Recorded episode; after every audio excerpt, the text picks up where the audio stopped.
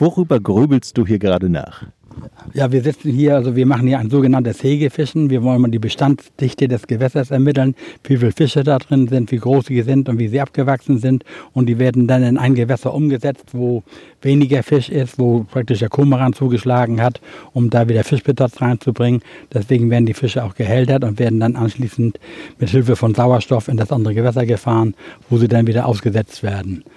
Das Problem ist, wir haben in den letzten Tagen so viel wechselndes Wetter gehabt. Wir hatten Gewitter, wir hatten Sturm, wir hatten Regen und im Augenblick eine brütende Hitze. Und dadurch ist in diesem Gewässer, das sehr tief ist, also gleich vorne am Ufer haben wir schon sechs Meter Wassertiefe, äh, ist das Problem äh, zu finden, wo sind die Fische. Es gibt ja im Wasser eine sogenannte Sprungschicht. Diese Sprungschicht ist ähm, da, wo das Sauerstoff mehr Wasser ist. Deswegen sind die Fische, die wir normalerweise am Grund fangen, stehen jetzt alle etwas höher. Und ich habe jetzt variiere jetzt schon laufen an meiner Pose die, die Tiefe. Also ich angel jetzt in einem 6 Meter tiefen Gewässer, praktisch in 2 Meter Wassertiefe und fange auch ab und zu mal ein kleines Rotauge. Aber das ist ja nicht das, was ich mir erhoffe. Ich habe auch schon Brassen gefangen und äh, stelle auch gleich mal ein bisschen tiefer. Habe auch schon mit der Hakengröße variiert. Also ich fische jetzt hier ein 16er Haken. Also die Haken sind natürlich von Hersteller zu Hersteller unterschiedlich groß, aber je höher die Zahl ist, desto kleiner ist der Haken. Also wenn ich jetzt mit einem 16er Haken fische, schon relativ klein.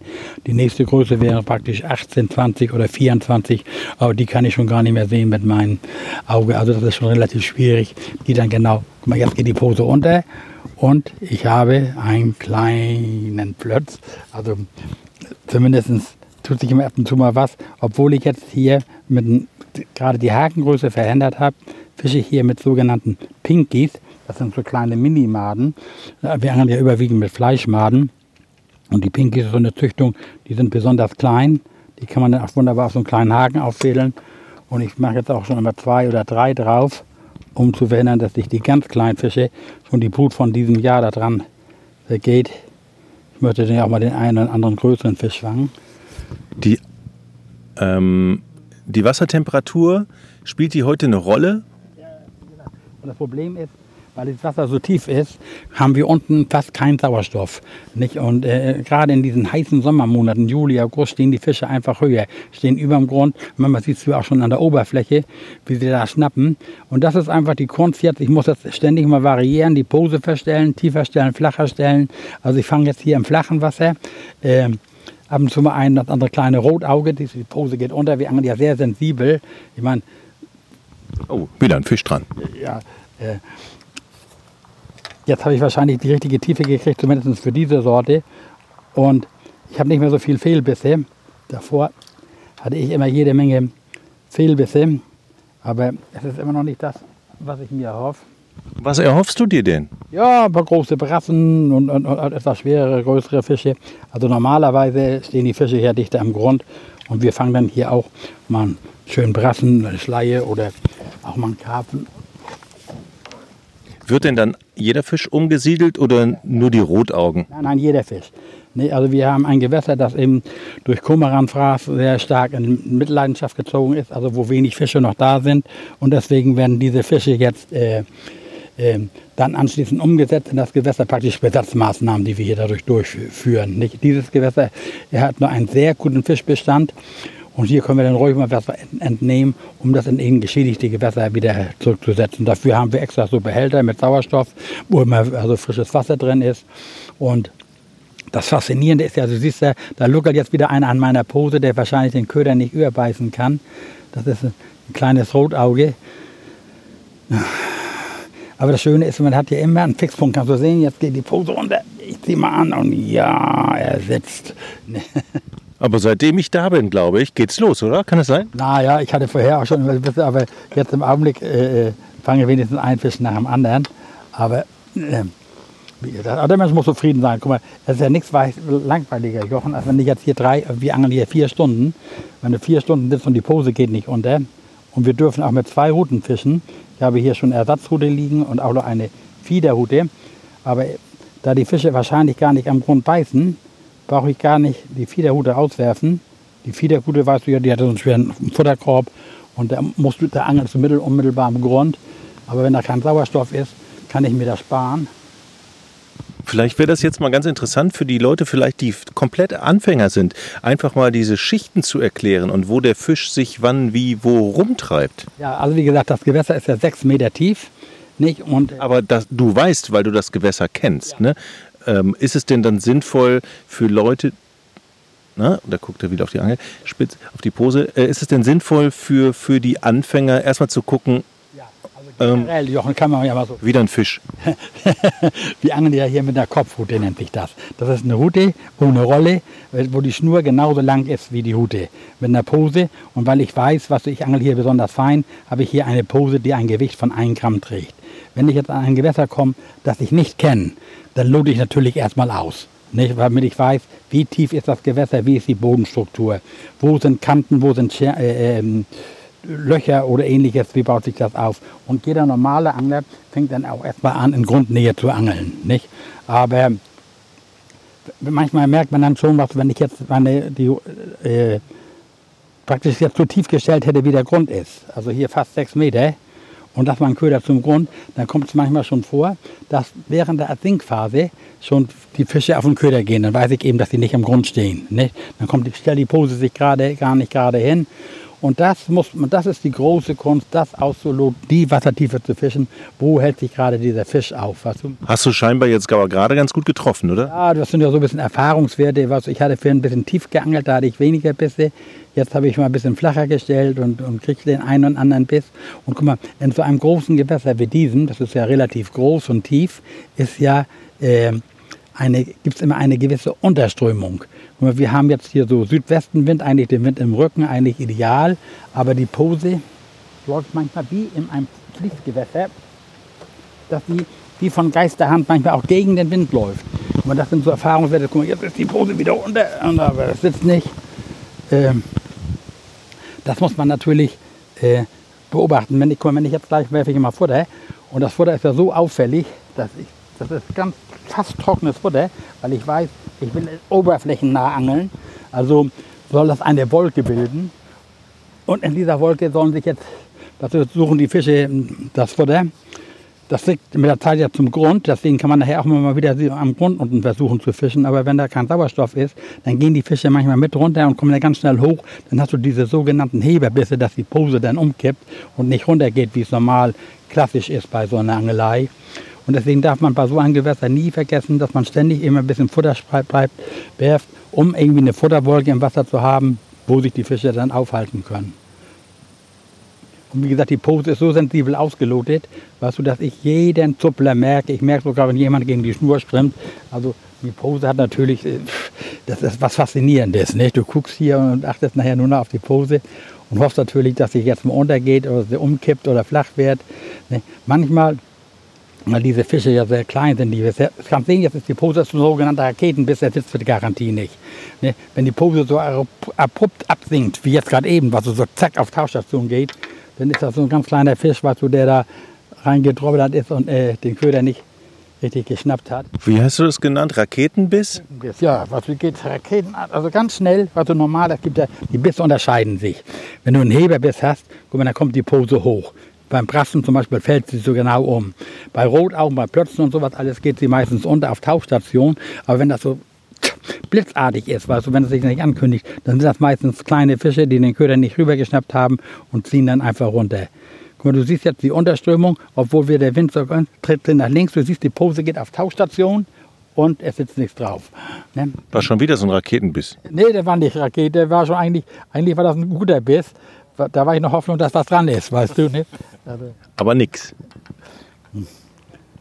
aber du siehst, was du wie, wie ich, ich könnte jetzt auch noch ähm, verändern, die, was, dass ich weiter draußen fisch.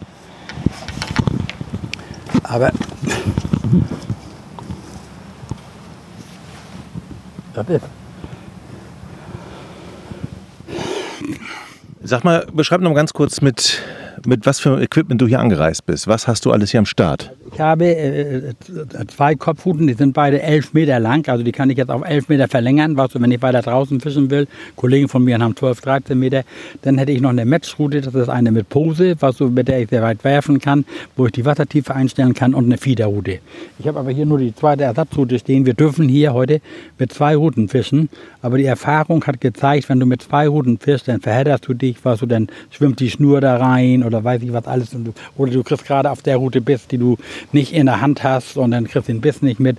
Deswegen habe ich mich entschlossen, ich fische hier erstmal heute nur mit einer Route, weißt du, die ich dann auch gut bedienen kann und im Auge habe, in der Hoffnung, dass dann ab und zu auch mal was, was tut. Weil die Unterströmung ist jetzt auch nicht mehr so heftig. Vorhin haben wir richtig harte, harte Unterströmung, dass der Köder sehr schnell nach links weggetrieben ist. Biss. Ja, die Bisse sind da, aber eben nicht das, was ich erhofft habe. Ach, da kann auch mal einer drauf beißen. Das ist auch nicht so ganz einfach, diese kleinen Maden, die sind ja relativ klein, auf diesen kleinen Haken zu fixieren. Da gibt es auch verschiedene Arten. Du schiebst einmal die Made ganz auf den Hakenschenkel und hängst sie von einem nach vorne. Oder du angelst eben mit einer dicken Made. Ich könnte jetzt auch mal gleich, ah, siehst du, war schon wieder Biss. Ich könnte jetzt gleich mal hier einen etwas größeren Köder nehmen, in der Hoffnung, dass vielleicht da mal die Kleinen da erst gar nicht rangehen. Ist natürlich auch immer ein Versuch wert. Aber meistens lutschen sie den dann aus. Weißt du, guck mal, die Nuckeln da ran an dem, an dem Köder, die saugen mir die Made richtig raus, wenn ich die jetzt gleich hochhole. Dann siehst du, da hängen nur noch die Schlufen dran, diese leer gekaute Made. Und haben nicht über den Haken gebissen, die Brüder. Na, jetzt, ja, ab und zu hat man ja doch Glück. Fisch. Was ist es? Ein Rotauge, ein Plötz. Das sind die, die Hauptfische, die hier am, am meisten vorkommen. Nicht? Eigentlich ist das ein klassisches Brassengewässer. Wenn wir jetzt hier vernünftig angeln könnten, würde ich auf Grund fischen, dann würde ich auch die zweite Route nehmen und dann legst du nur den Köder auf Grund. Dann machst du dir meistens einen Cocktailköder. Also wunderbar sind Huberts Gelbschwänze. Mein Freund Hubert hat ja eine Wurmzucht zu Hause. Und der hat die richtigen schönen Würmer, was, wenn du die auf, wenn, wenn man, wenn ich die auf den Haken stecke, dann läuft da so gelbe Soße raus. Also das sind die Würmer, Tennessee-Wickler oder wie die heißen, weißt du, das sind die, die man so braucht zum Brassenangeln. Dann macht man einen Cocktailköder noch drauf, mal eine Made vor, als Bissbremse. Aber hat hier heute keinen Zweck. Ich sehe ja meine Kollegen nebenan. Du hörst das ja, wenn einer einen vernünftigen Fisch fängt, dann hörst du das an der Wasseroberfläche plätschern. Ne? Dann greifen die auf den Catcher. Ich kann ja jetzt niemanden sehen, aber ab und zu mache ich mal einen Kontrollblick in die Runde und wenn ich keine Route richtig krumm sehe, dann weiß ich, den anderen geht es nicht viel besser als mir. Also von daher äh, ist alles in Ordnung. Wir hatten gerade am, am Donnerstag hatten wir äh, äh mit unserem Club der alten Säcke hatten wir wieder einen, äh, einen Angeln, haben wir uns da vormittags zusammen getroffen und da, Jochen, da habe ich, hab ich drei Stunden durchgewissen. Ich habe an dem Tag gewonnen, aber sehr knapp gewonnen. Äh, ich hatte 20 Punkte mehr als mein Konkurrent, aber ich hatte insgesamt 100 und ich meine 38 Fische und knapp 8000 äh, Punkte Gewicht. Nicht? Also das werde ich heute wohl nicht erreichen. Äh, das war natürlich ein schönes, kurzweiliges Angeln und hier ist jetzt natürlich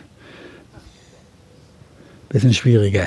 Mal was, was Privates, Horst. Wann hast du denn so gemerkt, ja, du wirst immer besser oder man, oder ler lernt man nie aus? Lernst du immer noch was dazu? Wie hat, wie, wie, wie hat das sich in, in entwickelt eigentlich bei dir? Ja, na, Jochen, also ich meine, erstmal hatte ich ja immer diese Sehnsucht nach dem Wasser. So, nicht? Und äh, ich bin natürlich angefangen. Die, Angel, die Angelarten haben sich im Laufe der Jahre ja enorm verändert. Das Gerät ist besser geworden, das ist alles immer besser geworden.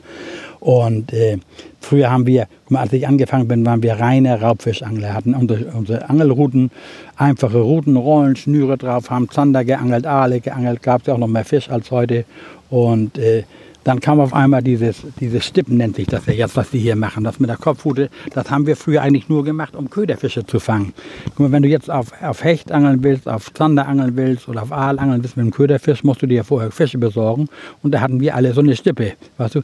Mal, wir haben ja fr früher gar keine Fleischmaden gekannt. Ich habe früher nur meine Köderfische gestippt mit ähm, Teichklüten. Ne, da gab so, du hattest ein bisschen Mehl, Wasser, ein bisschen Brot, da hast du dir so Teichkügelchen gemacht, auf die Hakenstippe gemacht und hast deine Köderfische geangelt, die du eben brauchtest, als äh, damals ja noch lebendigen Köderfisch auf dem Hecht oder toten Köderfisch auf dem Zander. Und auf einmal kam diese Stippen, da war wieder ein Raketenbiss, hast du gesehen? Ja. Mm, nee. ich war gerade, mein, mein, Blick schweifte gerade da hinten zu den vielen Vögeln. Und dann hat sich das eben so entwickelt, was du dann kam diese Stippen, dann wurden diese Kopfhuten immer moderner, auch immer leichter. Und dann habe ich äh, äh, haben wir dann eben auch schon mal so Vergleichsangeln gemacht, im Verein geangelt, weißt du, haben so Mannschaften ermittelt, dann haben wir deutsche Meisterschaften gefischt und alles. Da habe ich mich natürlich mit der Materie vertraut gemacht und du hast bei jedem Angel dazugelernt. Wir sind dann praktisch durch die ganze Nation gereist und haben natürlich andere Angler kennengelernt, andere Gewässer kennengelernt, andere Posenarten, andere Angelarten und das habe ich alles immer wissbegierig aufgenommen und wie gesagt, ich hoffe, das ist so ein abgedroschener Spruch, dieses Wasser lesen, was ich habe mir dann nachher eingebildet, was du, ich habe immer aufs Wasser geguckt und habe gedacht, du, wenn du Fisch wärst, wo würdest du dich jetzt aufhalten? Was würdest, wie würdest du vorgehen? Und ähm, dadurch hast du natürlich immer mehr Erfahrung gesammelt und es läuft jetzt auch einigermaßen ganz gut. Was, ich weiß dann eben auch um die Gegebenheiten, was du da zum Beispiel Plötze eher mal über den Grund beißen, was du, wenn du im Fluss angelst, Brassen mögen lieber, wenn der Köder ruhig liegt, was du, dann kannst du ruhig mal ein bisschen über Bleit fischen, dass der Köder richtig stramm am Grund liegt, wenn du sie da hast und die Heberbisse dann kriegst. Also da kommt immer dann eins zum anderen. Also ich war dann richtig süchtig nach diesen Vergleichsangeln. Wie gesagt, es gab, gab dann ja auch deutsche Meisterschaften und heute mal Fischer machen. Und Weltmeisterschaften und Europameisterschaften und Hegefischen. Wir wurden von anderen Vereinen eingeladen zum Vergleichsangeln, haben da viele Freundschaften geschlossen. Und guck mal, auch jetzt hier, unser Verein macht jetzt nachher im August hier auch so ein Freundschaftsangeln, wo wir dann benachbare Vereine einladen. Da kommen eben Gleichgesinnte und fischen hier, weißt du. Und jeder hat so sein seine eigene Geschichte. Aber wie gesagt, es, das fängt ja schon an bei der Zusammenstellung des Geräts.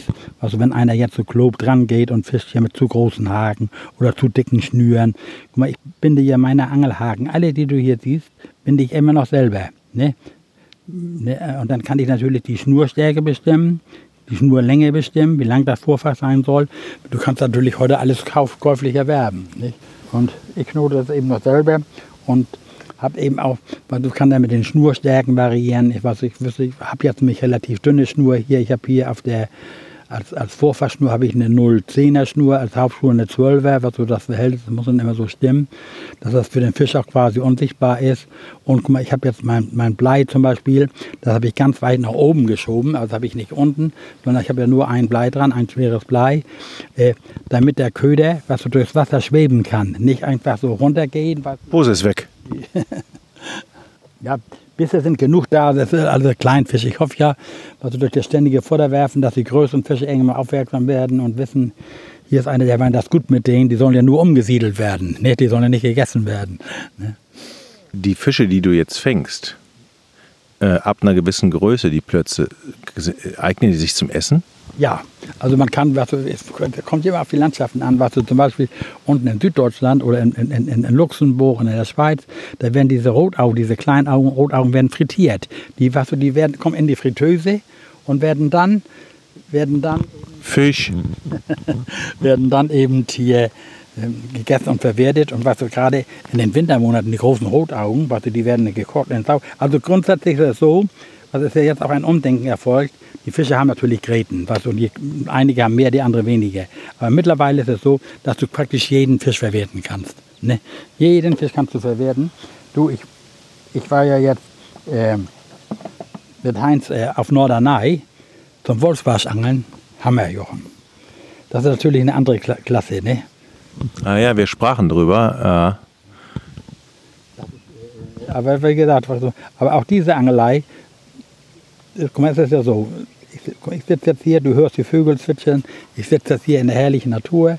Weißt du, du kannst auch noch, wenn du willst, die Gänse und Enten beobachten. Ich beobachte natürlich lieber die Pose, aber du kannst hier so schön, das, das Schöne ist, Jochen, der Kopf ist komplett leer ne, wo ich hier sitze, weißt du, ich konzentriere mich jetzt nur auf die Pose, aufs Angeln und denke, Mensch, sollst du dein Futter schwerer machen, sollst du doch mal runtergehen zum Grund, sollst du vielleicht mal einen Mistwurm drauf machen äh, oder mal mit der Puppe fischen oder sonst was alles. Also es dreht sich im Augenblick alles hier nur einzig und allein um hier diese Angelei für mich, weißt du. Mal eine ganz blöde Frage, Horst. Nehmen Sie mir bitte nicht übel.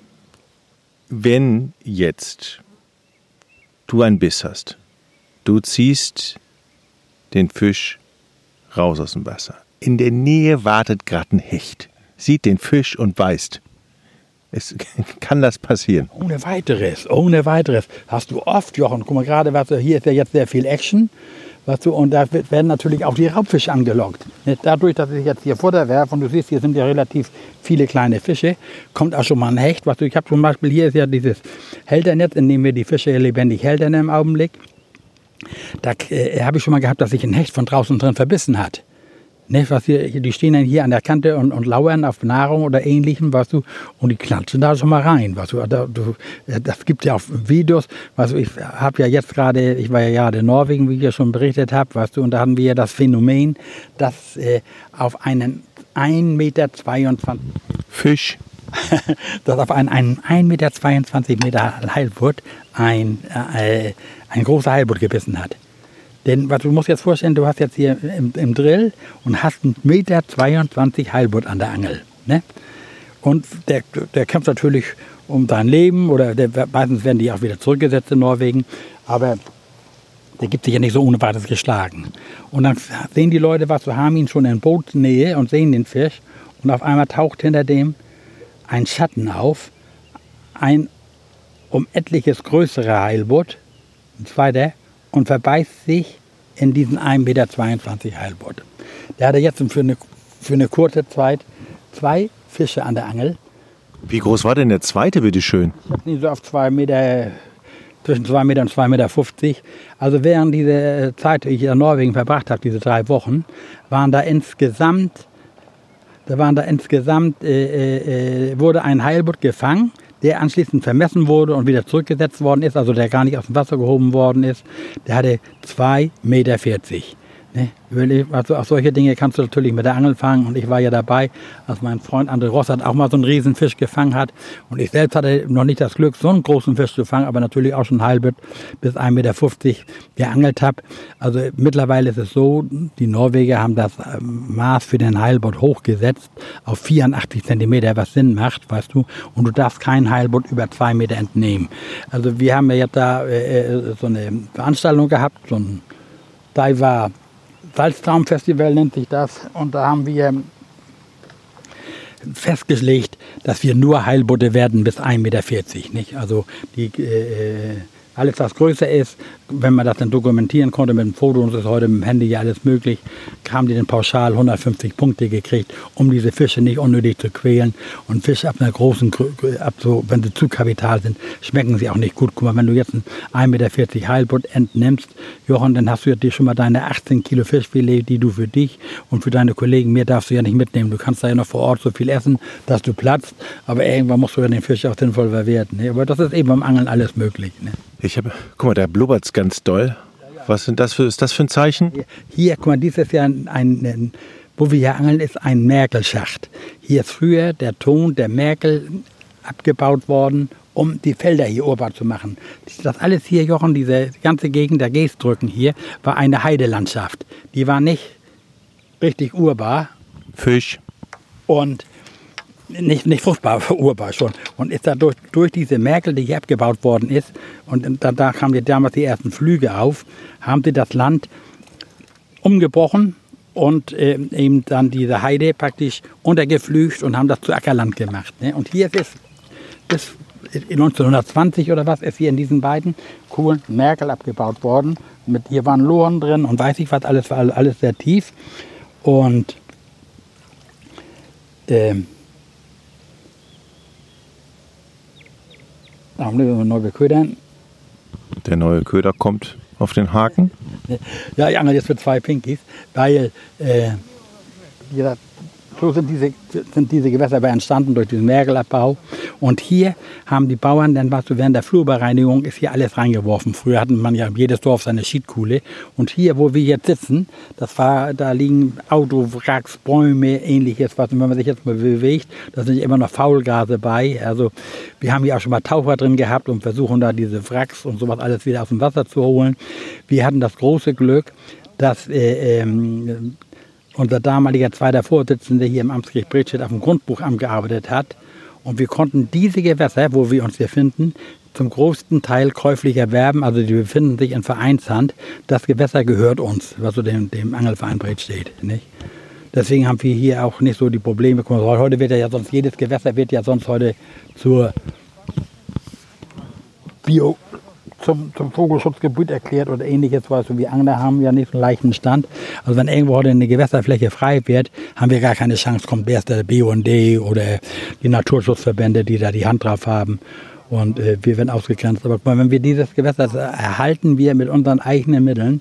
Wir hm, haben im letzten Jahr das Ufer befestigt, haben da einen Haufen Geld genommen, was, um, das, um das Ufer nicht weiter abbrechen zu lassen. Und auch hier, siehst du ja, hier überall haben wir verschiedene Fahnen, Fehler und ähnliches reingehauen, haben Nistkästen gebaut für die Vögel und sorgen für Fischbestand. Und das ist natürlich ein Naherholungsgebiet hier für die für Leute in Bredstedt und Umgebung. Angeln. Ist das eigentlich, wenn ich mich hier umgucke, bei, bei euch habe ich jetzt ähm, niemanden gesehen, der unter 50 war.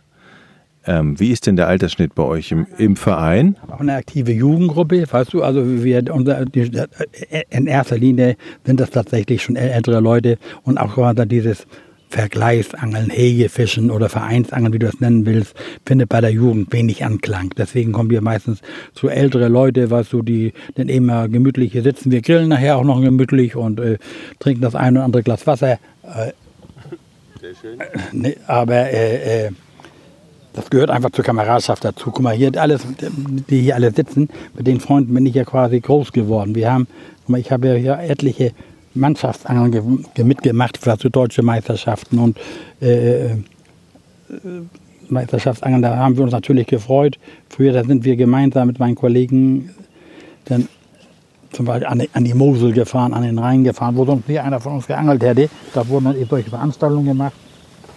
Und da entwickeln sich ja Freundschaften und wir sind ja hier ländlich strukturiert. Was, guck mal, du hast für alles jemanden Bekannten, der dir helfen kann, weil jeder irgendwo was kennt. Das kennt die Jugend heute nicht mehr so. Was, ich sage immer, guck mal, mein Haus ist mit Hilfe von meinen Angelkollegen gebaut worden. Das war für die selbstverständlich, dass sie zum Wochenende gekommen sind und haben mitgeholfen. Das Vereinsleben war früher einfach attraktiver und interessanter. Ja, siehst du, jetzt komme ich von den Sappeln und vergesse ich das Futter. Ja, anfüttern, Horst, anfüttern. Was ist hier los? Die, die Bisse bleiben aus, weißt du, ne? Nicht, dass wir uns hier verquatschen. Aber am Ende wird ja hier noch geguckt, wer die meisten rausgeholt hat, oder nicht? Ja, wir werden nachher, hier werden die Fische gewogen, gezählt und da äh, wird so eine Art Bestandserhebung gemacht. Und äh, dann, wie gesagt, kommen die in diese Hälteanlage und werden dann in das andere Gewässer gebracht. Auch einer, einer, einer gewinnt ja und einer wird letzter oder ähnliches. War so, das ermitteln wir dann schon. Ne? So, das war Teil 1, Horst und der Fisch beim Friedfischangeln in Nordfriesland. Teil 2 beschäftigt sich unter anderem mit der Frage, ist Angeln eigentlich nur für alte Säcke oder auch für junge Leute? Teil 2 ist schon draußen, da wünschen wir euch auch viel Spaß bei.